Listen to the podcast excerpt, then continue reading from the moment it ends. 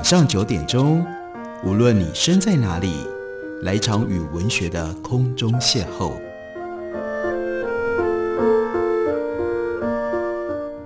杨照谈书，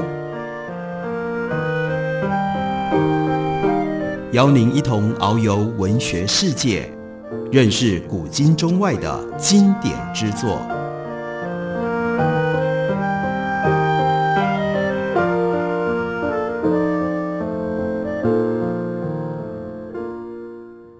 位听众朋友，大家好，欢迎收听杨照谈书。本节目以台北广播电台 FM 九三点一，每个星期一到星期五晚上九点为大家播出。我是杨照，在今天的节目当中要为大家介绍的，这是台大中文系的梅嘉玲教授他所新出版的一本书，书名叫做《文学的海峡中线》，副标题是从事变到文变。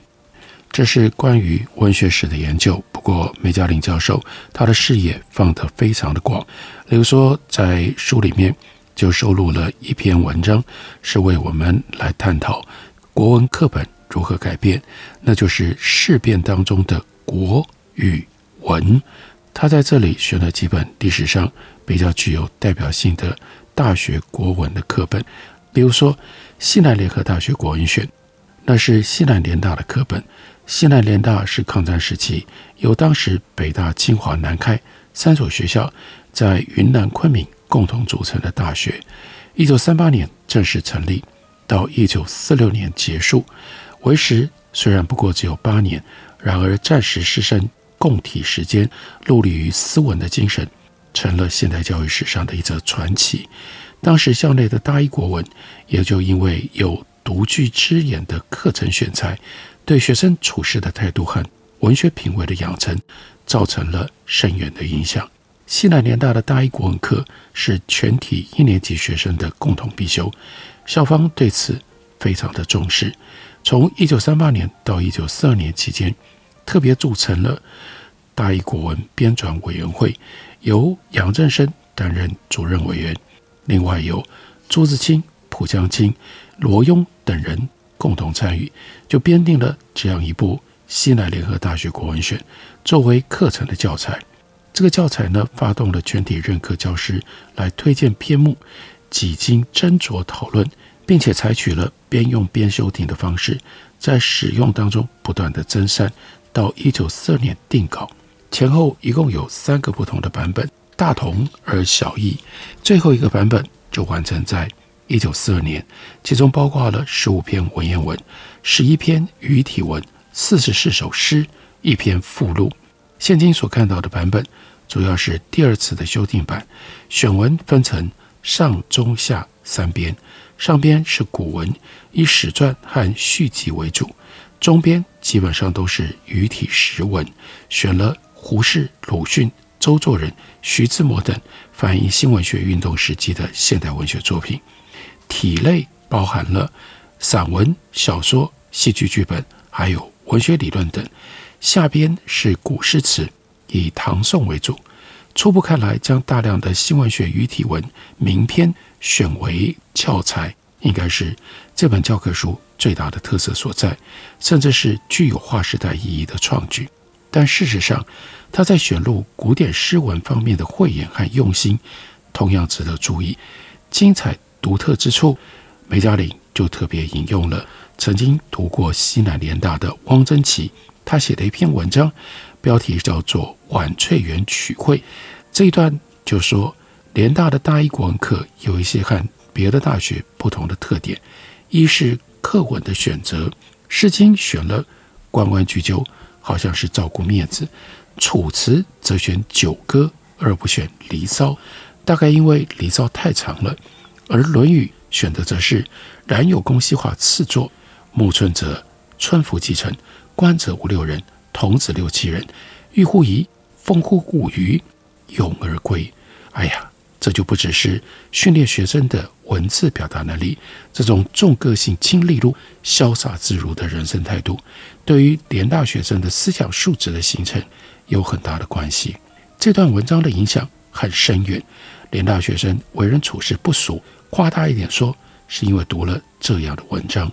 这是真正的教育作用。也是选文的教授他们的用心所在。魏晋时期不选庾信、鲍照，除了陶渊明用相当多的篇幅选了《世说新语》，这和选冉有公西华词作用意有相同之处。唐人文选柳宗元《永州八记》，而舍韩愈。宋代的文章突出的全录了李清照的《金石录后序》，白话文部分的特点就更加鲜明了。鲁迅当然是要选的，哪一派都得要承认鲁迅。但希腊联大国文选的不是《阿 Q 正传》，而是示众，可以说是独具之言。选了林徽因的《窗子以外》，林徽因的小说可以进入大学国文课本。不但当时有人议论纷纷，甚至到汪曾祺写这篇文章，一九九零年代接近二十一世纪了，恐怕仍然为一些铁杆左派所反对、所不容。他说：“但我却从这篇小说知道了小说有这种写法，知道了什么是意识流，扩大了我的文学视野。”梅嘉玲接着就分析，参照于先前之国文课程目标的设定。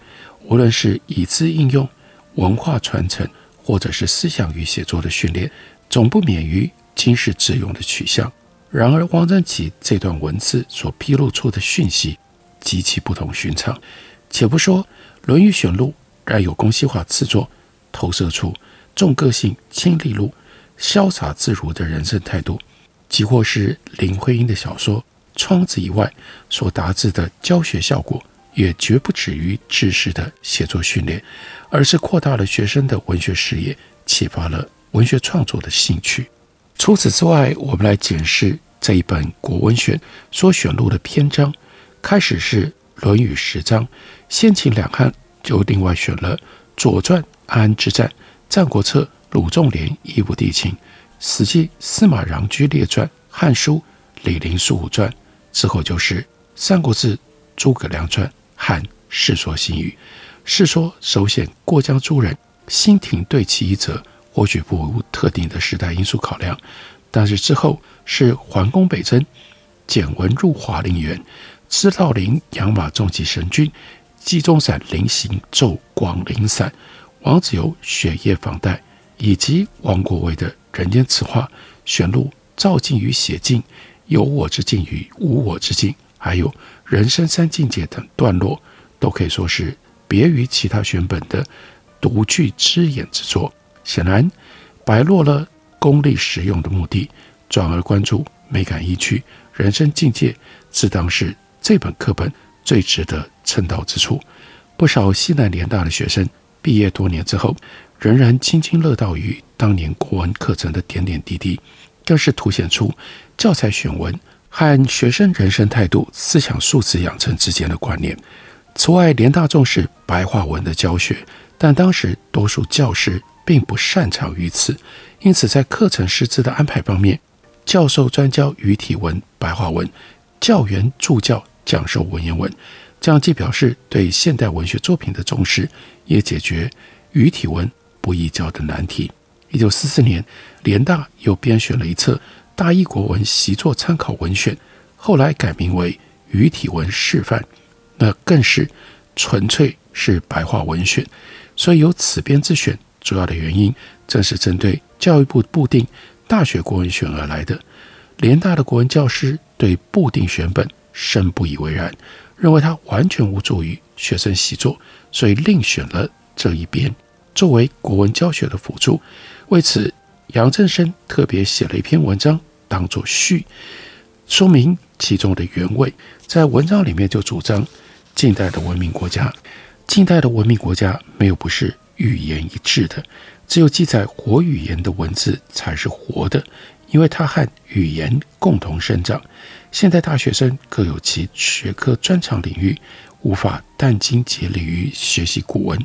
未来也不会使用古文写作。所以就应该要让学生以确切的语言接受知识，更以确切的语言来表达，而这个确切的语言就是语体白话文。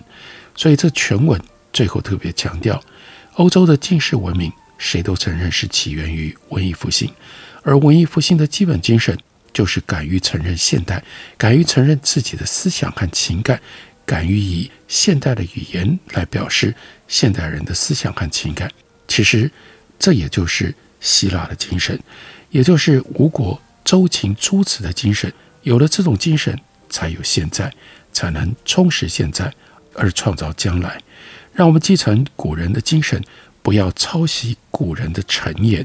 让我们放开眼光，到世界文学的场面，以现代人的资格，用现代人的语言写现代人的生活，在世界文学共同的立场上，能够创造现代的文明。杨振声是新文学的重要推手，从任教于清华大学开始，多年来一直致力于要让新文学教学进入到大学课堂。这篇序文立场鲜明，不令人意外。习作参考文学从现实面考量，强调白话文习作训练之于现代大学生的必要性，也有它的说服力。虽然随着抗战胜利，联大解散，联大的国文选和大一国文课也就成了绝响。然而，他当年那样一种古今兼顾的选文原则，重视白话语体文教学习作的。这理念并没有中断，反而开枝散叶，在战后的北京大学到台湾大学等校绵延流荡。所以文章当中，接下来又选了重要的台湾大学的国文选国文课本，那又是什么样的一种面貌？怎么个选法呢？我们休息一会儿，回来告诉大家。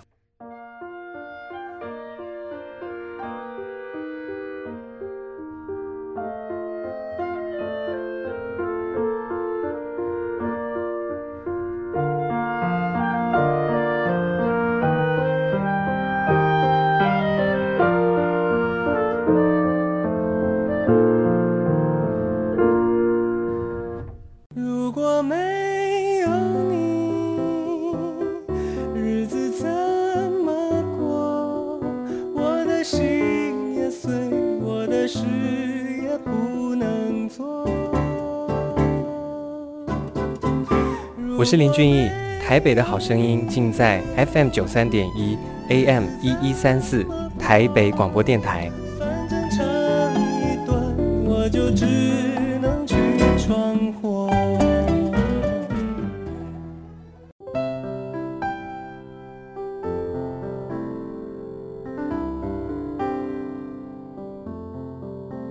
听见台北的声音。拥有颗热情的心，有爱与梦想的电台，台北广播 FM 九三点一。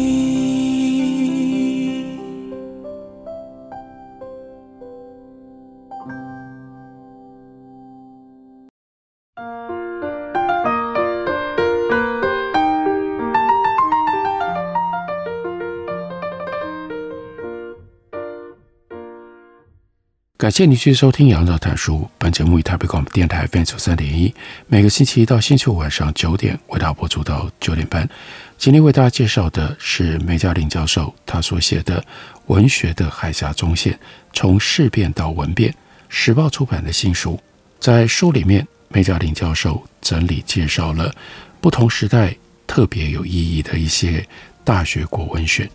其中有一本是许寿裳所选的。许寿裳他是受命来台，他原来担任台湾省编译馆长，所负责的文化重建工作就涵盖了语文复原。因为经过了五十年的日本殖民统治，所以这个时候台湾人基本上是讲日语、通日文，但是相对的华语、中文就已经隔阂生疏了，所以需要语文复原。许寿裳对如何在台推动国语文教育非常的关注。当时编译馆的重要工作之一，就是借由编译光复文库丛书来宣扬祖国文化。首发之作是许寿裳他亲自撰写的《如何学习国语跟国文》。根据许寿裳所说，这套丛书编印旨趣是为了要普遍的供应本省同胞一种精神食粮，使他们能够充分接受祖国文化的教养而成立的。所以，除了编印中小学教科书之外，还要编写许多社会读物来供应本省的一般民众，使他们对于祖国的文化、主义、国策、政令等一切必须的实用知识能够明白的了解。在为台大编选大学国文教材的时候，许寿裳别有考量。根据早年的文献，当年的大学国文选因为选入了不少左翼作家的作品，国府来台之后被列为禁书，始终不见于世。早先的研究就只能够依据当时许寿裳所遗留的残缺手稿，大略得知选文至少包括了蔡元培的《我在教育界的经验》、陈独秀的《文学革命论》、胡适的《国语的文学》、文学的国语，还有鲁迅的《呐喊自序》、《狂人日记》等等。梅嘉玲就特别告诉我们，是一直到二零一二年，有热心的校友。将他所收藏的旧日课本捐赠给台大总图，才让人真正看到了许寿裳他所编的大学国文教材。那是大学国文选，前后有两个不同的版本，分别是一九四七年九月的初版和一九四八年十月的改订版。编选者署名是国立台湾大学中国文学系，相互参照，初版和许寿裳的手稿略有出入。但是差别不大，改订版则有明显的差异，其间的传言跟改译之机值得留意。大体来说，初版大学国文选的编选应该是由许寿裳主持其事，手稿跟初版可以视为同一个版本。初版跟改订版的选文有出入，但作为一份国文教材，却有一个不容忽视的共同的特色，那就是虽然两者选文，都兼括古今，并以文学方面的经典篇章为主，但文学性并非编选的唯一标准。如何同时带入新教育和新文学运动发展的相关论题，这是另外一重重要的考虑。因此，明显可见的是，初版跟改订版的篇目编列都以蔡元培所写的《我在教育界的经验》作为全书的开篇，之后选的是。陈独秀的《文学革命论》，胡适的《国语的文学》，文学的国语这几篇文章，那是文学革命以来讨论有关文言、白话、方言、国语等重要问题的篇章。至于文学性的文本，则采取先现代后古典的这种次序。当年一些脍炙人口的白话文学文本，例如鲁迅的《狂人日记》，还有郁达夫、茅盾。老舍、丰子恺、朱自清、俞平伯这些人的作品依序编入，后面才是古典文学作品。另外，第一版所选的古典文学文本总共只有四篇，都是白话长篇小说当中的段落，属于语体文的一种。因此，虽然叫做国文选，其实比较接近国语文选，那是配合当时台大学生语文程度的选本。台大的国语课程和国文课程相辅为用，两者都兼顾说读写作和欣赏。不过，时隔不过一年，改定版的古典文学选文却出现了很大的更动，有两点值得注意。首先是在文白比例方面，相对于出版教材全部都是白话语体文，改定版最明显的不同在虽然保留了。刘姥姥游大观园等白话小说，另外新增了一共有十篇之多的文言文本，其中有来自于《庄子·秋水篇》《列子·杨朱篇》《史记·淮阴侯列传篇》《汉书·李广书剑传》等先秦汉汉来自于纸书史书当中的文章。其次，比对改定版跟第一版的现代白话文选，又可以看得出来，虽然两者都选入了。梁启超和闻一多的文章，但改订版以梁启超所写的《网友夏遂清先生》取代了第一版所选的《欧游新引录气质》，还有论文章的作用。另外，闻一多呢，用复古的空气取代了原来所选的青岛，用心也有可以探究的地方。基本上这两篇文章多少都涉及了在复古跟求新之间的。斟酌思考，甚至隐含了对于古的批判性反思。例如，复古的空气文章里面就这样说：我们强调的生命、民族主义，我们是要的，而且深信是我们复兴的根本。但民族主义不应该是文化的闭关主义。我甚至相信，正因为我们要民族主义，才不应该复古。因此，乍看之下，这个版本的大学国文选新增了很多篇古典的文选，似乎是走向复古。但是所选入的闻一多的文章，却是提出不应该复古的论调，并且提醒大家应该要适时去截取外来文化。这是多么样的必要！梁启超吊怀夏水清，同样一集，当年两个人如何追求新变，其间曲折值得推敲。依照时序来看，改订版出版于一九四八年十月，许寿裳先生则是在同年的二月十八日，即因意外而辞世。从那一年的三月到十月之间，台大中文系主任由乔大壮而台金龙，所以。这本大学国文选大幅改订，或许就是因为主事者换人了，编选主张因此也改变了。但更有可能的是，他一方面落实了当时由语而文的语文教学理念，从语文复原走向文化复原；另一方面，也意图为大学国文的教学理念提出更反复的思考，选取经典文言篇章作为教材。未必只是单纯的崇尚文言文，而很可能是朝向民国以来大一国文基本教学理念的回归。意味着，只要大学生具备了一定的语文基础，高等教育终究是必须要借由研习文言文来达至更高一层次的传承文化的目的。应该仍然给予一定程度的反思。改定版选入了梁启超、闻一多的这些作品。可以从这个面向来予以了解。追本溯源，台湾战后初期的国语文政策还有推行的方向，奠基于当时闽南语还能够通行于台湾社会各阶层的假定之上。故不论这些假定是否属实，推行过程当中一再强调语文复原，是不是真的能够复原，变成回到原来的那种状态？我们来看由台大这两部国语文教材所凸显出的语汉文相互关系，以及隐括其中的国族意识、文化想象，还有语文形构等问题，正可以和其他前面出现过的国文教材形成了饶富意义的对话，提醒我们国语文教育所关涉的，并不止于是语文的形构，还有应用，更有。国族和文化方面的重大意义，只是民族主义所造成的流弊。众所周知，国文教育是否必然要被规范于以民族主义为核心的国族框架之内呢？将燕京大学一直到台湾大学的几种大学国语文选本闭合而观，是否能够为国文的教育目标还有教材编选提供更为深入的思考呢？正本清源。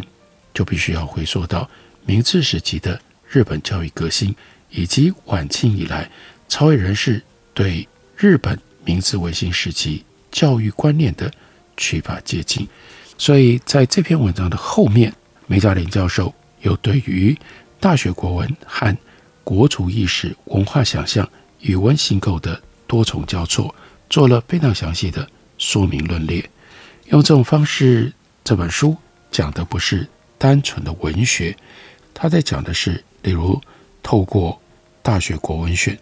究竟什么是文学？文学和人格的养成和教育之间的关系如何被定定？如何被扩张？这都是重要的时代性议题。感谢你的收听，我们明天同一时间再会。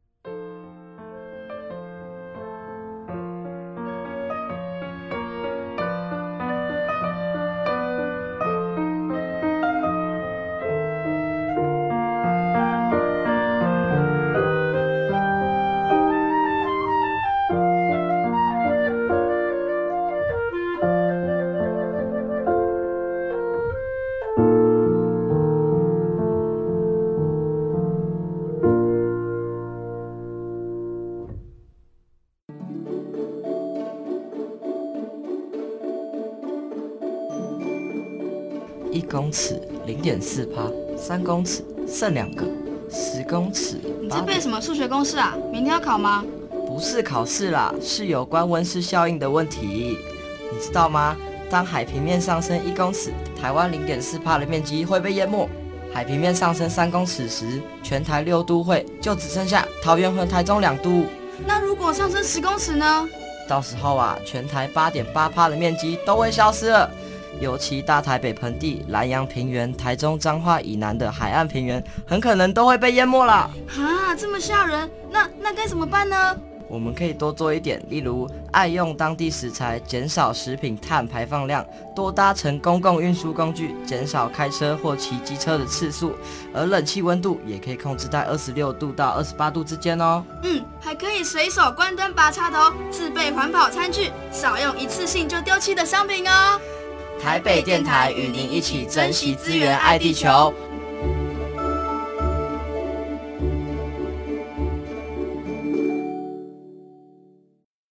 您所拨的电话无法接听，请稍后再拨。The number you have dialed is not available. 好想找人说说话哦。我在开会，等下打给你呢。需要的时候，怎么你们都不在身边？一九二五依旧爱我，卫福部二十四小时安心专线一直都在。生活没有过不了的难关，珍惜生命，拥抱希望。